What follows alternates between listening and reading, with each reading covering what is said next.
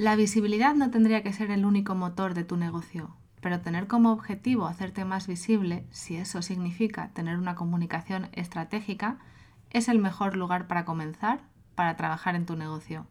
Quiero contarte cómo trabajar en mi plan de comunicación con estrategia fue el primer cambio de muchos y para bien que he visto en Salto en Digital y en mi vida. Bienvenido a ¿Qué porras estoy haciendo? El podcast de comunicación estratégica y marketing online para todas las marcas que quieren comunicar mejor para vender más.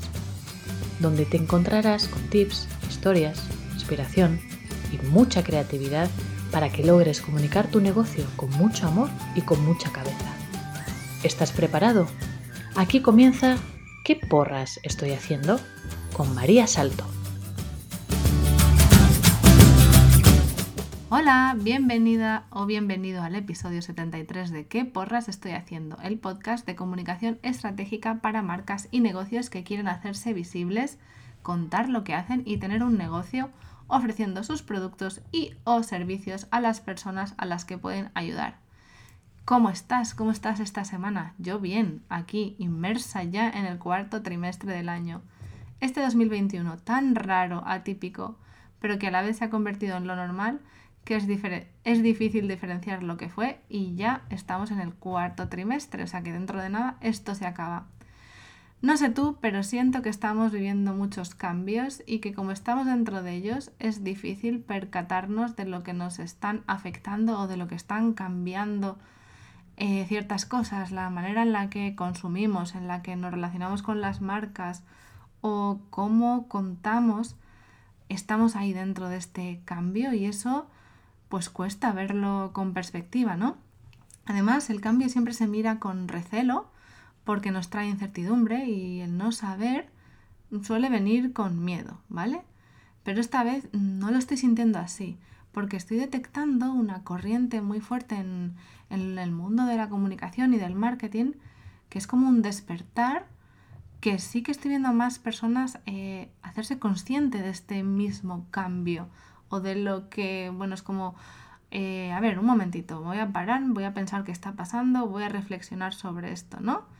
O sea que sí que veo ese parar, ese reflexionar sobre lo que estamos haciendo, sobre el sentido de lo que estamos compartiendo y contando obviamente sobre el positivismo tóxico que era brutal hace unos años, la, o la inspiración, que a veces es inspiración traicionera, ¿no? que me refiero a aquella que nos muestra un mundo demasiado perfecto, el de las redes sociales, y que nos hace sentir que nos falta todavía mucho por conseguir o que no llegamos o que, mm, porras estamos haciendo, ¿no? Se está hablando mucho de marketing honesto, de comunicación real, de escucharnos, de sentirnos, de presentarnos como somos, de eh, ser generosos con nosotros. Es como esa corriente, ¿no? Que, bueno, no sé si es por lo que yo estoy viendo, por el contenido que estoy consumiendo, pero es algo que lo noto mucho más consciente y real.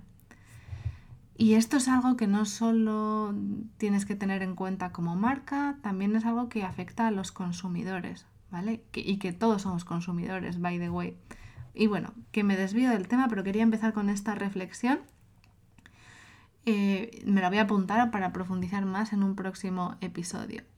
Porque hoy vengo con un episodio muy jugoso en el que te quiero hablar de comunicación y visibilidad y de los cambios a mejor que trae priorizar ambas en nuestras marcas. Hace unos días escuché a una emprendedora que admiro mucho decir que la visibilidad y estar en Instagram no debería ser el único objetivo que tenemos como marcas y que para tener un negocio no es suficiente con tener presencia en Instagram. Hasta aquí todo ok, ¿vale? Ah, estoy de acuerdo con esto, pero me hizo plantearme la siguiente pregunta. ¿Por dónde debería empezar un negocio? Y no es una pregunta, o sea, es un poco más como que fue primero el huevo o la gallina, porque no es una, yo no encuentro una respuesta correcta. Hay, no hay un orden correcto, ¿no? Hay personas que tienen una idea de negocio y, lo empiezan por una web o lo primero es un logo y los colores corporativos, ¿no? Es crear un perfil en redes sociales, es tener un lead magnet o un curso. obvio que para plantearte por dónde comienzas en tu negocio, lo primero de todo es tener una idea. Y una idea no es mm, me voy a hacer rica vendiendo internet. No, tú tienes una idea en la que lo normal es querer ofrecer algo que ayude a alguien. O sea, un producto o servicio que hace la vida más fácil o mejor a un tipo de persona determinada o con alguien el que quieras, con el que quieras trabajar. Vale, bien, hasta aquí como mm, teoría de negocio mm, para dummies. Bueno, pues a mí en el colegio y en la universidad no me enseñaron a tener un negocio, no me enseñaron a hacer un plan de negocio ni a pensar en una inversión eh, para comenzar, tampoco me enseñaron a emprender, ni siquiera eh, tuve clases de economía, ni de finanzas básicas, ni de cómo crear un presupuesto familiar. O sea, mi primer encuentro con conceptos de economía fue en la clase de economía de primero de carrera, pero fue una clase súper densa, hablaba mucho de macroeconomía desde el punto de vista de información económica, ¿vale? Porque yo estudié periodismo. Yo no entendí nada, me parecía una clase farragosa, que, es que o sea, por, Dios, mm, la suspendí, no, no, me aclaraba con ella. Sí que recuerdo vagamente como que vimos eh, lo que era crear información o cuando una empresa te manda su balance, pues de cómo eh, crear información o comunicar eso, pero me parecía complicadísimo, ¿no? Porque veías el balance y yo que yo era, pero, o sea, tener un negocio, una empresa no se trata de que los ingresos siempre sean superiores a los gastos y Claro, estamos hablando de grandes empresas, de comunicación económica, de los dividendos que se llevan los accionistas, o sea, tremendo.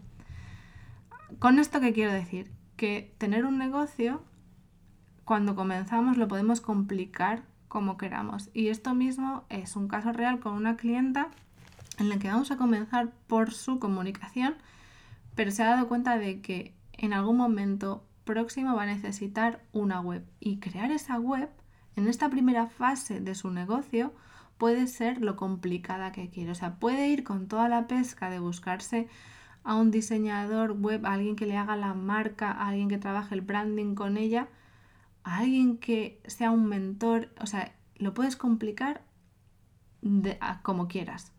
O puedes buscar alguna otra opción en la que usas algún prediseño, empiezas a tener un lugar físico, un dominio, y de ahí vas construyendo y mejorando. ¿Vale? Así que cuando eh, quieres tener ahora, en el momento actual, un negocio en Internet, lo puedes hacer más simple, lo puedes complicar. Puedes tener un plan de negocio mm, que hayas previsto de cara a cinco años, dependiendo de si eres una startup, de si vas a buscar inversión. Hay un montón de cosas. Pero también puedes comenzar teniendo claro qué es lo que quieres vender, a quién, y puedes comenzar abriendo un perfil en una red social que son gratis y puedes empezar a compartir lo que haces. Y en teoría, de esta manera empezar a llegar a gente y empezar a ofrecerles lo que haces y venderles. Por eso, lo de comunicar y contar casi siempre es un lugar por el que muchos negocios empiezan. O mejor dicho, lo planteo de esta otra manera es uno de los primeros pasos que damos el tener un perfil en Instagram y comenzar a publicar. Y no es que esto no sea correcto o que deberíamos tener otro orden, ¿vale? Lo que yo me he dado cuenta es de que el crecimiento de mi negocio no ha tenido que ver exclusivamente con el crecimiento de mis fans en Instagram. O sea que lo de empezar a comunicar sí que influyó, en que yo comenzara a vender, pero cuando me he dado cuenta de que trabajar, o sea, para mí la principal diferencia ha sido trabajar en mi comunicación de manera estratégica, en priorizar el querer hacerme visible. Entonces sí, ha sido cuando he visto que he hecho crecer Salto en Digital porque he empezado a trabajar o a tirar de lo que suponía mejorar mi comunicación hablamos de, oye, yo quiero ser más visible, ¿no? ¿Y, por qué quiero ser más visible? Esta es una pregunta que escuché a James Wedmore en una entrevista que hizo a Brandon Lucero en su podcast y el punto que quería hacernos ver es que no se trata de querer ser más visible porque sí, que no es un objetivo asociado a un número de fans, no es llegar a los 10.000 fans o los 100.000 fans o los 50.000 suscriptores. Es algo más profundo. Eres más visible. Si eres más visible, lo que vendes impacta a más personas. Puedes ayudar a más personas, ¿no? Es eso de por qué lo haces, qué impacto quieres tener en ese mundo, cuál es tu objetivo que está por detrás. Los negocios nos conectamos entonces con nuestro propósito y es lo que buscamos.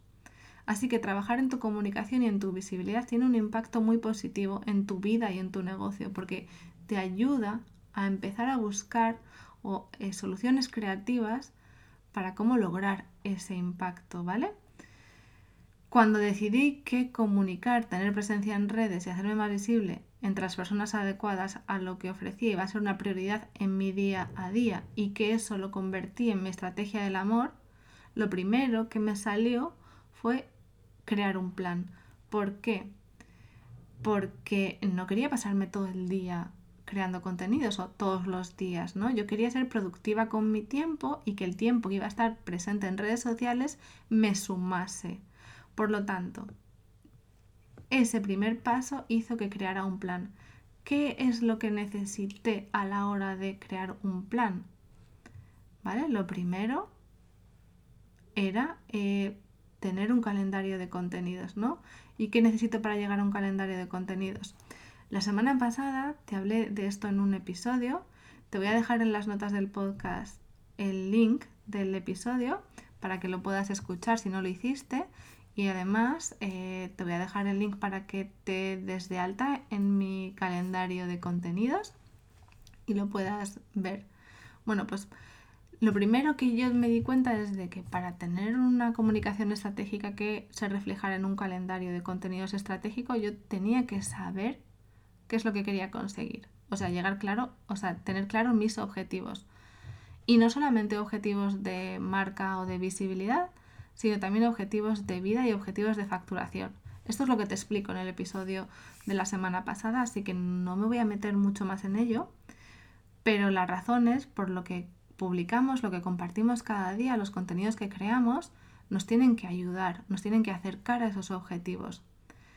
Así que esto es lo primero que me ayudó lo de querer priorizar mi comunicación, a pensar en qué objetivos quiero. Lo segundo es que tuve que enfrentarme a cómo quería conseguir esos objetivos, es decir, el plan con el que lo iba a lograr, con qué servicios o programas iba a ofrecer y cuándo.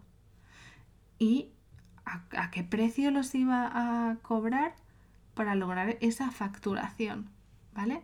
Con eso ya tenía mucho avanzado en el calendario de contenidos y lo noté porque esto me ayudó a que no solo sacaba más tiempo, yo había hecho priorizado, ¿no?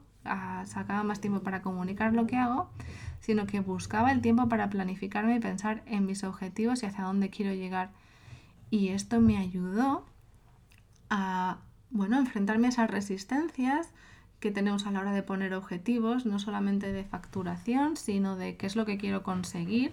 Entonces, empecé a soñar eh, en pequeño, en grande, a pensar que lo puedo lograr, a creerme capaz, a darme permiso de cómo conseguirlo, ¿vale? Lo tercero que ha supuesto el trabajar en mi comunicación es que mm, he empezado a revisar otras partes del negocio, ¿vale? Que siempre me habían dado un poco de miedo. La primera de ellas, las finanzas. O sea, que mi negocio rentable no fueran solo ingresos menos gastos, sino a ponerme un sueldo, a tener previsiones de gastos o de proyectos que quiero realizar y cuándo los voy a poder realizar, a encontrar la manera de conseguirlo. Lo cuarto fue una revisión de los servicios, de lo que yo estaba ofreciendo, qué está funcionando y qué no, qué demanda mi cliente, qué más quiero ofrecer o lo que puedo aportar de nuevo ahora. Porque además, bueno, las redes sociales, es el marketing es un sector que evoluciona, los negocios online también, hay modas, hay tendencias, hay nuevas funcionalidades o nuevas plataformas, hay nuevas estrategias de venta y todo eso, pues eh, si eres un profesional de esto, pues tienes que estar al día para poder aplicarlo con tus clientes. Eso ha hecho que mis servicios evolucionen, que no sean lo mismo que los de hace tres o cuatro años, etc. Además, te recuerdo que vivir en una pandemia nos ha trastocado muchas más cosas, aparte de lo más duro que fue es que es estar confinado. Por eso las necesidades de mis clientes no son las mismas, quieren otra manera de comunicar. Yo quiero otra manera de hacerlo, yo lo he encontrado, estoy viviendo mi propia evolución.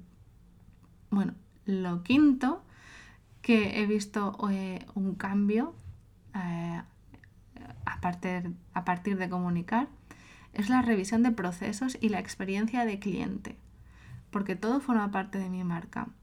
Así que, ¿cómo quiero que sea la experiencia de trabajar conmigo? No solo los resultados de mi cliente, sino también durante el, proceso.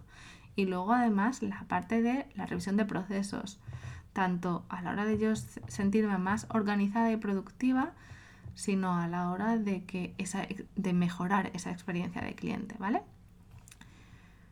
Todos estos, estos cinco puntos, ¿no? La planificación, los objetivos, las finanzas, los procesos, em, la experiencia de cliente, es lo que yo he ido cambiando de querer o de, querer priorizar la comunicación, de verlo como una herramienta de crecimiento en mi negocio. Por eso te digo que la comunicación es un gran lugar para comenzar en tu negocio y de que cuando trabajas una comunicación estratégica, o al menos así como yo la trabajo con mis clientes, vamos a revisar esta parte de tu negocio. Porque yo esto se necesita, necesitas tener claridad en estos otros puntos de tu negocio para poder contar y comunicar y crear un calendario de contenidos. Ya me voy a despedir. Antes te doy las gracias por haber escuchado un episodio más de qué porras estoy haciendo. Decirte que estoy preparando un taller sobre planificación estratégica y calendario de contenidos en redes sociales en vivo y en directo para este mes de octubre. Que si estás interesada o interesado puedes apuntarte a mi newsletter y te avisaré eh, como siempre, de cuándo habrá las plazas y de qué va a incluir y cómo va a ser. También puedes seguirme en Instagram, soy arroba salto en digital, porque ahí es donde lo voy a contar, en Instagram y en la newsletter. Para apuntarte en mi newsletter, eh, te dejo el link al calendario estratégico, donde además de tener un aperitivo de cómo es crear un calendario de contenidos con estrategias, pues te daré mi plantilla mensual de calendario y mi calendario de tendencias en Instagram y Pinterest y ahora ya sí que sí me despido. Nos escuchamos la semana que viene. Adiós. Gracias por escuchar un episodio más de ¿Qué porras estoy haciendo? Suscríbete para no perderte ningún episodio y encuentra a Salto en Digital en www.saltoendigital.com o en Instagram arroba saltoendigital.